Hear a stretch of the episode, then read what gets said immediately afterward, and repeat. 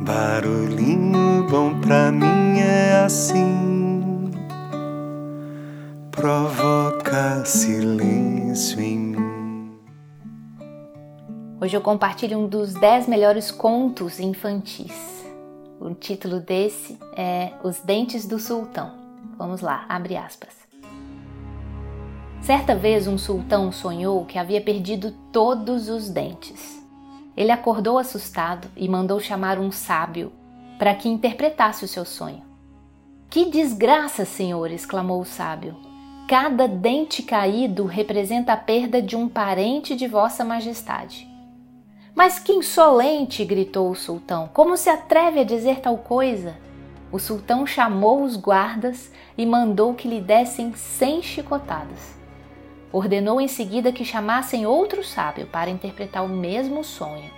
E o outro sábio disse: Senhor, uma grande felicidade vos está reservada. O sonho indica que irá viver mais que todos os vossos parentes. A fisionomia do sultão iluminou-se e ele mandou dar cem moedas ao sábio. Quando este saía do palácio, um cortesão perguntou: Como é possível? A interpretação que você fez foi a mesma do seu colega e, no entanto, ele levou cem chicotadas e você moedas de ouro? Lembre-se sempre, amigo, respondeu o sábio, que tudo depende da maneira de dizer as coisas. E esse é um dos grandes desafios da humanidade. É daí que vem a felicidade ou a desgraça, a paz ou a guerra. A verdade sempre deve ser dita, não resta a menor dúvida, mas a forma como ela é dita é que faz toda a diferença. A verdade deve ser comparada a uma pedra preciosa. Se a lançarmos no rosto de alguém, pode ferir, provocando revolta. Mas se envolvemos numa delicada embalagem e a oferecermos com ternura, certamente será aceita com facilidade.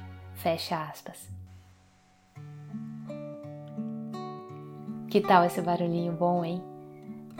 Fica aí o convite para hoje prestarmos atenção como que a gente entrega as nossas palavras, como que a gente diz o que deve ser dito. Que tal? Barulhinho bom pra mim é assim, traz quem sou